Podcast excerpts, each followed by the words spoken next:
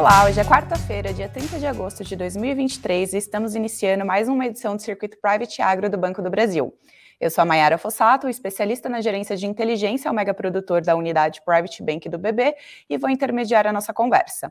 Hoje iremos receber o Maurício Murici, especialista em commodities agrícolas do Safras e Mercado, que vai nos atualizar sobre o mercado do açúcar e etanol, trazendo informações aí relevantes e atuais sobre a entre-safra da cana 23-24, balanço de oferta e demanda do açúcar para 24, efeitos do clima, além, claro, das perspectivas de curto, médio e longo prazo. Maurício, seja muito bem-vindo, a palavra é sua. Olá, Mayara, olá a todos, todos que nos acompanham na nossa live sobre o mercado de açúcar é, todos os clientes aí do Banco do Brasil. Bom, vamos começar essa nossa conversa, essa nossa live, tratando do mercado de açúcar, né, do mercado de açúcar e de etanol, começando pelos riscos climáticos é, que se mostram sobre a cana-de-açúcar para o restante desse ano de 2023. É, focando basicamente é, em, em, um ponto central, né, a transição do terceiro para o quarto trimestre do ano que é um período, período onde, tá, onde existe um maior nível de concentração dos riscos aí e perspectiva de alta para os preços. Temos alguns pontos aí que nós vamos abordar nessa live. O primeiro deles é quanto às chuvas fortes sobre as regiões produtoras de cana do centro-sul e centro-oeste do Brasil.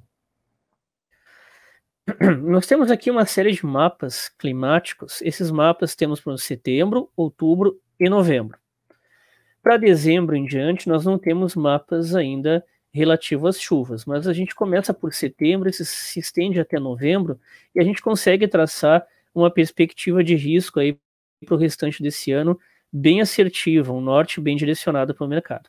Esses mapas, o primeiro mapa que eu tenho aqui é relativo ao mês de setembro. Ele é um mapa que mostra a perspectiva de chuvas acumuladas para esse mês que vai começar agora em setembro mas nós não paramos aí em setembro, nós temos mapas de outubro e novembro, ou seja, temos mapas de chuvas, perspectivas de chuvas acumuladas para os próximos três meses. E o que, que esses mapas dizem? Esses mapas mostram, apesar da escala de cor deles estar em cores quentes, né, do amarelo que vai até o laranja, isso não necessariamente, que, não, quer, não necessariamente quer dizer que haverá seca no centro-sul. Porque se a gente observar a escala de cor, nós vemos aqui que áreas do norte do Paraná tendem, em setembro, a ter volumes de chuva de 100 a 130 milímetros. Quer dizer, de 130 a 160 milímetros. Áreas do sul de São Paulo, de 100 a 130, 130 milímetros. E do norte de São Paulo para cima, vão na escala de 60 a 80 milímetros. Ou seja, vai ser um mês de setembro chuvoso. E o que, que isso quer dizer? Quer dizer que a moagem de cana no centro-sul do Brasil vai ter uma desaceleração em sua intensidade ou em seu ritmo de produção. É importante a gente lembrar, pessoal, que quando chove, as usinas elas não conseguem colocar é, os seus maquinários, aquelas colhedoras de cana, é, dentro do canavial para fazer para executar a colheita de cana, né? São questões de compactação de solo que a umidade provoca quando o maquinário é inserido e isso acarreta muito prejuízo para as usinas. Então, elas são obrigadas a recuar na sua moagem de cana, reduzir a intensidade e até mesmo parar a moagem de cana quando ocorrem chuvas. E o que, que nós temos no mês de setembro? Vários volumes de chuva do norte do Paraná até o sul de Minas. Regiões de Minas Gerais também tem cana. Lá não é só café. Lá é muito famoso por café, mas também tem canavial nos, nos Minas Gerais, né? E não é só no centro-sul, no centro-oeste também. A gente pode ver aqui no Mato Grosso do Sul uma grande área aqui entre 100 entre 100 a 130 milímetros. Claro que mais para o norte do Mato Grosso do Sul reduz de 80 a 100 milímetros. Mato Grosso do Sul, essa área aqui da tríplice fronteira entre São Paulo, Minas, é, Goiás e Mato Grosso do Sul, tem muito canavial, né? Então, setembro vai ser um mês chuvoso, ou seja, setembro vai ser um mês de forte redução na intensidade de moagem de cana. Lembrando que os dados da Única que vieram sobre a primeira quinzena de agosto, ou seja, a primeira metade de agosto, já trouxeram queda de quase 10% no volume de produção de cana, comparado com a segunda metade de julho, são os dados quinzenais da Única, né? E no mês de agosto, praticamente não houve chuva no Centro-Sul e ainda assim a produção caiu 10%. Então isso é muito alarmante. E isso, lembrando que estamos aqui no primeiro mês de estimativa, né? E já tem volume grande de chuva. Agora, indo para o segundo mês, outubro, mês à frente, né? Vejam como aumentam as indicações de chuvas sobre os canaviais do Centro-Sul e Centro-Oeste. Norte do Paraná, 160 a 200 milímetros. Lembre que antes o norte do Paraná, em setembro, era de 130 a 160. Agora é 160 a 200. Grandes áreas do leste de, do Mato Grosso do Sul, também em 160 a 200 milímetros. Áreas do sul de São Paulo, também de 160 a 200 milímetros. Isso, as chuvas só se reduzem do centro de São Paulo para cima. Centro de São Paulo, 130 a 160 milímetros. É bem maior do que as chuvas previstas para setembro, né, o que a gente observando aqui em outubro. Claro, sul de Minas Gerais e norte de São Paulo, temos volumes ali de 100 a 130 milímetros, mas, mas, e também áreas ali no norte do Mato Grosso do Sul, né? Então vocês podem observar que até mesmo nas regiões onde tem o menor volume de chuva previsto, esses menores de chuva, menores volumes de chuva, são ainda muito elevados, né? E a gente está falando de outubro. Novembro, o cenário de chuvas é ainda maior. Áreas de 160 a 200, alguns pontos aqui até de 200 a 230, São Paulo 130 a 160 de modo bem mais generalizado. Ou seja, as chuvas que começam em setembro, elas não vão parar em setembro, elas vão se estender sobre outubro e novembro.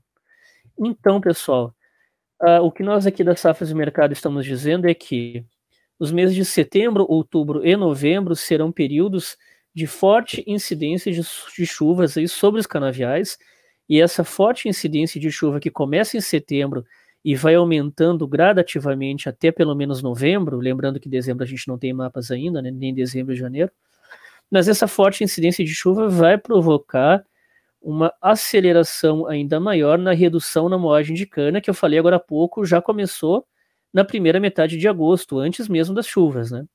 Então o mercado daqui para frente é de alta. Por quê? Porque vai chover bastante, as usinas não vão conseguir manter o ritmo de moagem de cana, e não mantendo o ritmo de moagem de cana, vai ter uma desaceleração também na oferta de derivados. Todos eles, o açúcar, que é o açúcar VHP e o cristal, dentro de todas as variantes de cor do cristal, 150 Kunza, 180, 350, né? O VHP, que é referenciado pela Bolsa de Nova York, também vai ter alto. Já vou chegar na Bolsa de Nova York, né? Então, essa, essa, essas chuvas previstas aí para o Centro-Sul, para os meses de setembro, outubro e novembro, né, que nós mostramos nos mapas aqui, elas devem provocar forte redução na moagem de cana, e essa forte redução na moagem de cana vai, vai resultar numa desaceleração da produção de derivados né? Começando pelo açúcar cristal, todas as suas variações de cor, 150, 180 e 350 Kunza. O açúcar VHP, que é referenciado pela Bolsa de Nova York, né? Já vou chegar na Bolsa de Nova York, né? Mas o VHP aqui no Brasil, que é referenciado por Nova York, também vai subir por conta da redução aí na moagem de cana e na produção dos derivados que vem das chuvas, né? E também o etanol, o etanol anidro e hidratado. Lembrando que o anidro agora nos próximos dias, o, gov o governo federal, através do ministro de Minas e Energias, Minas e Energia já está acenando que vai ter um aumento na mistura do etanol anidro, né? De 27%. A grande expectativa do mercado é para 30%, né? Agora não está definido ainda efetivamente quanto de forma oficial, mas a perspectiva é que vá de 27,5% para 30% da mistura do anidro.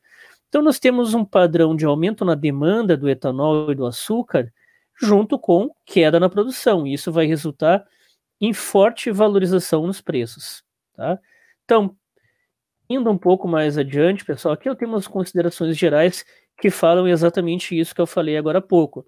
Redução, aumento das chuvas e levam a queda na produção, que leva ao aumento no preço aí nos meses de setembro, outubro e novembro. Indo um pouquinho para a questão dos preços, eu já vou voltar nessas outras informações, tá, pessoal? Então, pessoal, é, de acordo com esse gráfico aqui que nós estamos apresentando, nós temos uma pequena série histórica da linha de preço do açúcar com 150 icunza, né, com até 150 icunza, no mercado físico brasileiro, né, é, a saca de 50 quilos em Ribeirão Preto, que é o principal referencial de preços para todos os produtos né, do mercado interno, tanto o etanol quanto o açúcar. Nós podemos ver aqui, pessoal, que entre julho e agosto nós tivemos um forte movimento de alta, de 130 para 140. Tá? Esse movimento de alta na época, ele ocorreu porque as usinas estavam produzindo muito VHP, né, para exportação e produzindo pouco açúcar cristal para demanda interna. E por isso que os preços subiram. E é interessante notar, pessoal, o seguinte, que essa alta aqui de 130 para 140, que vocês podem ver no gráfico que é uma alta bem expressiva, ela aconteceu muito antes das chuvas do Centro-Sul. Na verdade, não houveram chuvas entre julho e agosto. Né? Agora, pegando esses mapas de clima que eu mostrei agora há pouco para vocês, falando dos meses que vão chover, setembro, outubro e novembro, dos volumes de chuva que eu detalhei agora há pouco, e das regiões produtoras de cana, que são todas, né, no centro-sul e centro-oeste, nós projetamos uma, nós, a Safras e Mercado, projetamos uma tendência de alta nesses preços do açúcar cristal, né, com 150 cuns em Ribeirão Preto. Mas não só em Ribeirão Preto, tá? Ribeirão Preto é a base central da análise.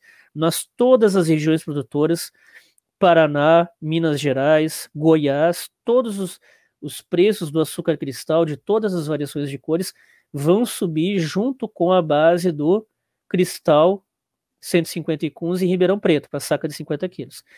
Então, mês de setembro, que nós estamos começando, a primeira indicativa de alta é para 145. Lembrando que nesses três meses, setembro é o mês que menos chove, mas ainda assim são chuvas muito fortes. Né? Em setembro vai de 140 para 145 ou 143, numa, no menor nível de risco, risco de preços. Né? Nas outubro e novembro vai para 150. Esse é o direcional de preço. Tá? Lembrando, pessoal, só para a gente ter um contexto da intensidade desse problema climático que nós temos nos próximos três meses, é interessante lembrar o seguinte: que, o, que a estação chuvosa no centro-sul do Brasil e centro-oeste vai de novembro, do início de novembro, até o final de março. Então, os meses de setembro e outubro são meses que não tende a chover ou tende a chover muito pouco, volumes ali de 20 a 40 milímetros ou 60 no máximo. E nós temos áreas bem maiores. Setembro, né? Outubro também tem que tende a ser um volume de baixo volume de chuvas, de 20 a 40 milímetros. Esse é o padrão histórico, né? Maiores aqui. Então a gente pode dizer que por parte a estação chuvosa do Centro-Sul ela vai estar de 30 a 40 dias adiantado, até mais em algumas áreas do Paraná. Né? Então, as chuvas vão chegar muito tempo antes do previsto, por conta do El Ninho. É uma irregularidade em função do El Ninho. E essa irregularidade vai, vai, vai, vai fazer com que chova antes, vai fazer com que a moagem caia, a produção de derivados caia e os preços subam. Para o cristal, nessa faixa que eu falei agora há pouco. 143, 145 em setembro, outubro vai 148. Chegando no açúcar em Nova York, que eu disse que eu ia chegar agora há pouco, né? Nova York, vocês podem ver, essa aqui, nós estamos gravando essa live aqui no dia 30 de agosto, no finalzinho de agosto. Então, esse é, um, é uma tela do açúcar bruto em Nova York do dia 30 de agosto. Então, vocês podem ver que nos últimos ali três, cinco dias antes do, contando com o dia 30 de agosto, né? Nos últimos cinco dias, nós temos uma escalada de preço superior a 10%. Saiu de 23 para 25,80 indo para 26.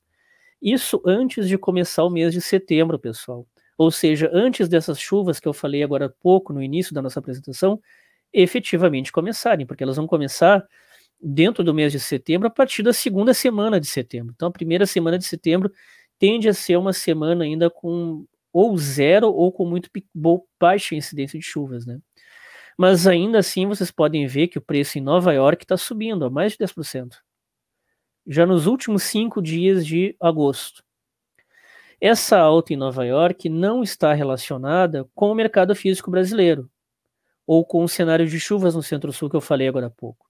Esse cenário que eu falei agora há pouco ele vai formar preço em Nova York ao longo de setembro, outubro e novembro. Essa alta aqui, ela traduz em Nova York, lembrando que é o açúcar bruto em Nova York, né, que é o principal referencial de preços, ela traduz um risco climático, mas não no Brasil, e sim na Ásia. A gente tem que lembrar que as chuvas de, mons de monção na Ásia, né, elas estão 50% abaixo da média histórica para essa mesma época do ano.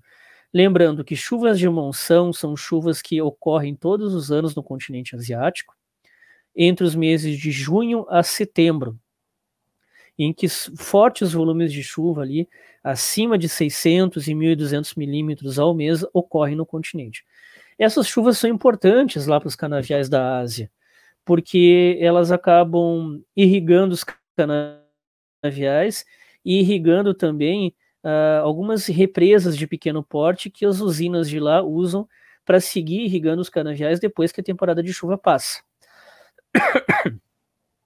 Sendo e, e o detalhe é o seguinte: essas chuvas, como eu falei agora há pouco, 50% abaixo do, do, da média da histórica dos últimos 20 anos, elas colocam a Índia e a Tailândia, que eu, quando eu falo da Ásia, aqui eu estou falando da Índia e da Tailândia, né?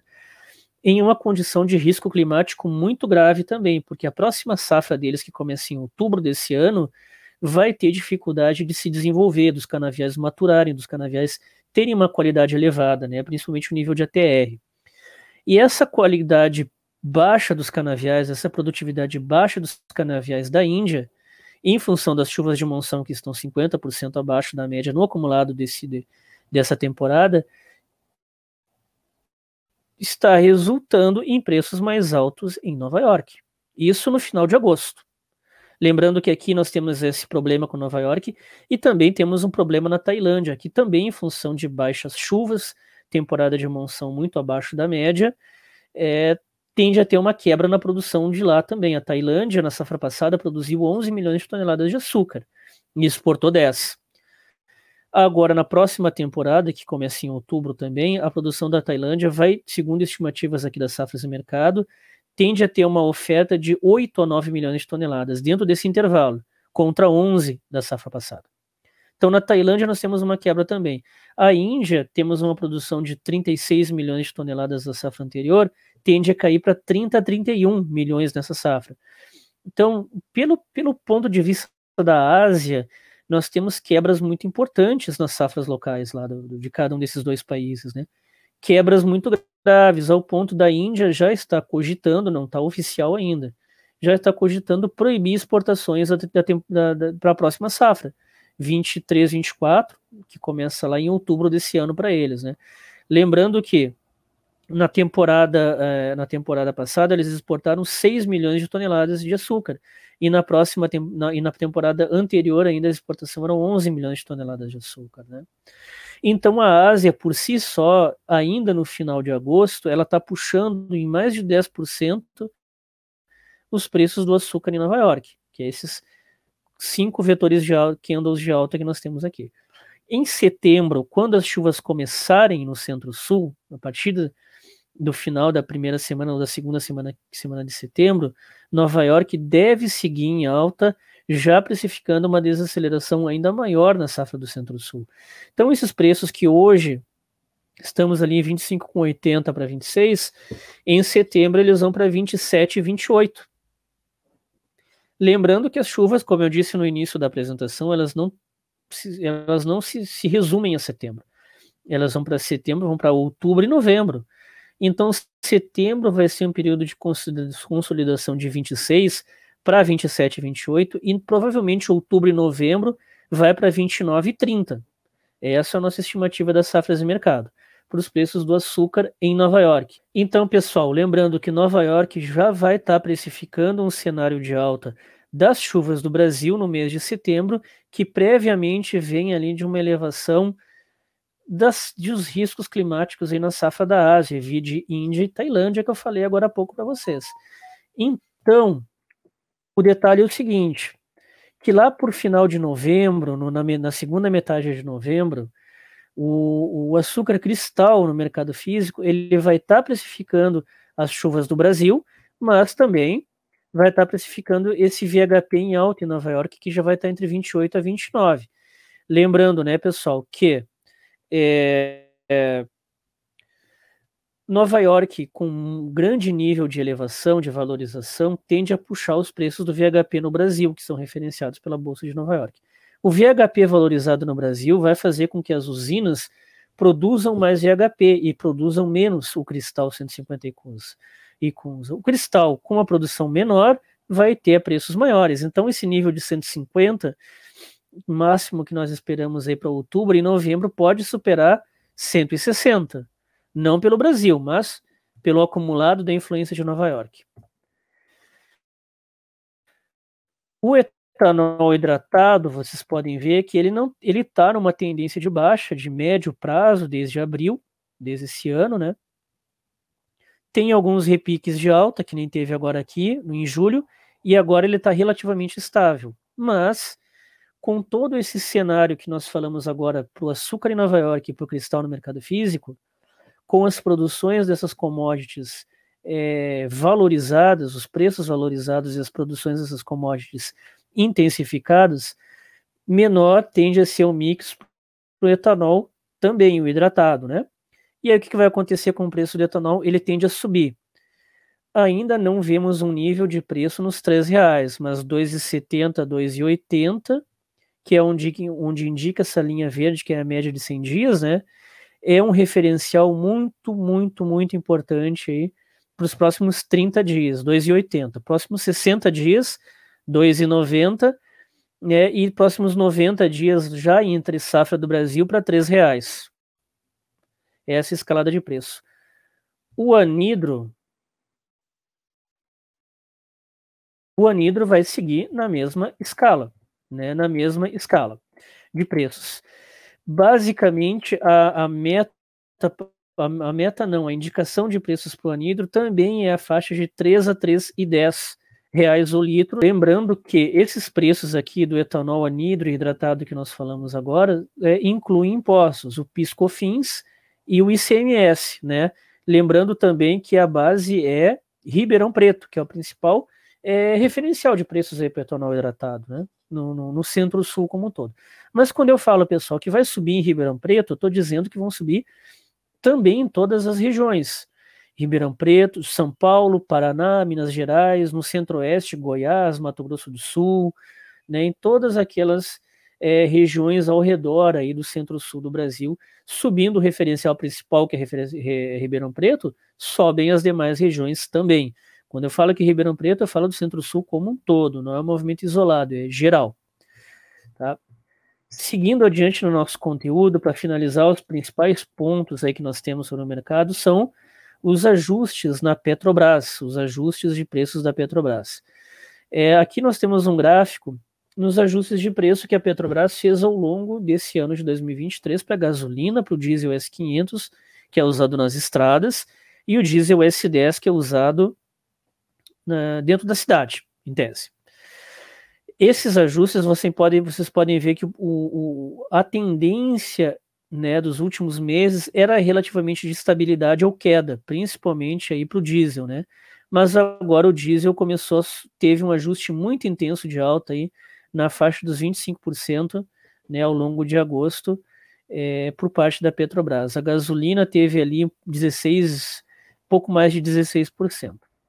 Aqui, esse gráfico aqui é para ilustrar os movimentos, né, pessoal? Mas eu achei interessante botar essa tabela, seguinte, Aqui tem cada um dos ajustes gasolina, diesel S500 e S10 por data, cada um dos movimentos. E pegando um movimento mais recente aqui no dia 16 de agosto, de 16,18% para gasolina, 25,99% para o diesel S500, quase 26%, né? E 25,48% para o diesel S10. Tudo bem, forte movimento de alta aqui em 16 de agosto revertendo uma tendência geral de queda. Vocês podem ver aqui, pessoal, tanto para gasolina quanto diesel S10 e S500, a partir de 8 de fevereiro, todos os ajustes eram negativos, até o dia 16 de agosto. Antes de ir nas implicações desses, desses fatos aqui, é interessante notar o acumulado. Essa última linha aqui, acumulado, quer dizer o acumulado de, de ajustes, tá? É, desde o início do ano, desde o dia 1 de janeiro, a gente pegou o preço lá no dia 1 de janeiro e veio calculando os ajustes até a data mais recente, dia 16 de agosto. Então a gente pode comparar o preço atual com o preço lá do início do ano, ajuste por ajuste no acumulado. Ou seja, uma queda de 12,5% já sobre uma queda de 3,90% e assim por diante. O que nós observamos, pessoal, nessa última linha aqui? Que a gasolina ainda se mostra 12% mais barata do que se encontrava lá no início do ano, no dia 1 de janeiro. Mesmo depois que o governo agora, quer dizer, a Petrobras agora, elevou em 16,18% o preço da gasolina. Mesmo com essa alta de pouco mais de 16%, a gasolina ainda se encontra mais barata, 12% mais barata em relação ao início do ano. O mesmo com diesel. Mesmo depois da alta de quase 26% em 16 de agosto, o diesel ainda se encontra 15,62% mais barato nos preços atuais quando comparado com os preços do início do ano. Isso o é que S500, né, para estrada, que é o que pega mais o frete logístico, que é o que pega mais ali a disseminação dos custos de frete para toda a economia, é o S500, é ele que bate forte nos cálculos aí da inflação, né? Já o S10, que é usado dentro da cidade, que é um diesel menos poluente, ele tem uma queda acumulada ainda do início do ano de 15,39%, mesmo depois de uma alta de 25,48%, né? Aqui, pessoal, eu botei os, números, os índices bases aqui para a gente para demonstrar o cálculo, né? É um índice base, não são preços e não são nem variação percentual, é só a base de comparação do início do ano até o acumulado até agora, né? Para a gente poder calcular a variação percentual. Só quis demonstrar isso aqui para deixar bem aberto o cálculo. Então, pessoal, para as usinas, para as usinas, nós temos ainda um cenário nesse ano de queda no custo de produção. Lembrando que o diesel para as usinas, ele é custo de produção. Muitos maquinários nas usinas, muitas é, é, linhas de produção dentro da própria usina, embora elas tenham muita cogeração de energia a partir do bagaço de cana, ainda assim muita coisa é, é feita com diesel, muita energia gerada com diesel nas usinas, né? Então o diesel em queda é custo de produção para as usinas em baixa. Como eu disse, no acumulado do ano ainda está mais de 15% para as usinas, mesmo depois de quase 26% de alta em 16 de agosto. Né? Então, pessoal, primeiro ponto é que para as usinas, o diesel ainda é custo de produção mais barato em 2023, no acumulado do ano, no, no ano como um todo. Já também para as usinas, sobre a questão do etanol hidratado, as usinas elas conseguem ainda elevar os preços né, sem perder o nível de competitividade. Interessante notar que no dia, dois dias depois que a Petrobras elevou em 16% o preço da gasolina, as usinas do Centro-Sul e Centro-Oeste do Brasil também elevaram os preços do etanol hidratado, mas em intensidade muito menor, entre 8% a 10%. Então, as usinas que menos elevaram preços depois do ajuste da Petrobras elevaram em 8%. As usinas que mais pesaram a mão ali no ajuste de alta elevaram só 10%. Né? Lembrando que 8, em média de 8 a 10% do etanol hidratado elevado nas usinas foi praticamente a metade do que a Petrobras elevou a gasolina. E o resultado disso qual é, pessoal? O resultado disso é que o etanol hidratado aumentou seu nível de competitividade frente, às, frente à gasolina, nos meses de, de agosto em diante. Né? Esse aumento de competitividade vai levar ao aumento na demanda, sendo que as safras de mercado já projetam o mês de agosto com demanda de 1,5 bilhão de litros. No Centro-Sul, para o etanol hidratado, né, quanto um patamar de 1,2 bilhão de litros, que é a média aí dos últimos três meses. Então já vai dar um crescimento muito elevado aí na demanda do etanol hidratado, né? E para finalizar, pessoal, seguinte, então nós temos demanda do etanol anidro com aumento da mistura de 27,5% para 30%, demanda do etanol hidratado aumentando pelos ganhos de competitividade frente ao aumento na gasolina e redução na safra do centro-sul do Brasil pelas chuvas. Tudo isso acontecendo, aumento na demanda junto com que, com, alto, com, com redução na oferta. Vai fazer com que o, o terceiro e o quarto trimestre desse ano de 2023 seja um período de preços muito elevados, os quais eu já comentei com vocês aqui. Finalizo então minha apresentação, passo a palavra aqui para a Mayara, né, para ver os últimos detalhes aí da nossa, da nossa reunião, da nossa live. Obrigada, Maurício. Obrigada pela sua apresentação. Acho que ela foi bem clara, né? Você trouxe todos os aspectos aí do açúcar quanto do etanol para gente, deu uma atualizada aí. É... Só queria que você falasse assim, considerando que a gente tem os mapas de chuvas, o que a gente sabe que vai acontecer até novembro, que recado você daria para o nosso produtor? O que ele precisa focar nesse momento? Basicamente, Mayara, uh, todos os produtores eles têm que focar o máximo possível na produção né, nesse final de agosto e durante a primeira metade de setembro, antes que as, chuvas, que as chuvas comecem. A segunda quinzena de setembro vai ser chuvosa. Então, o máximo que puder produzir e estocar para atravessar aí o terceiro trimestre do ano e o quarto trimestre do ano altamente chuvoso, por, pelo menos com estoques elevados, para conseguir atender os contratos de fornecimento, né? E os preços mais altos também. Tá certo, Maurício. Muito obrigada. Eu gostaria de é, agradecer a sua presença aqui com a gente, todas as informações que você trouxe para gente. Espero que o evento ele tenha contribuído para todo mundo que acompanhou. E até a próxima. Bom negócios a todos. Muito obrigada. Até mais.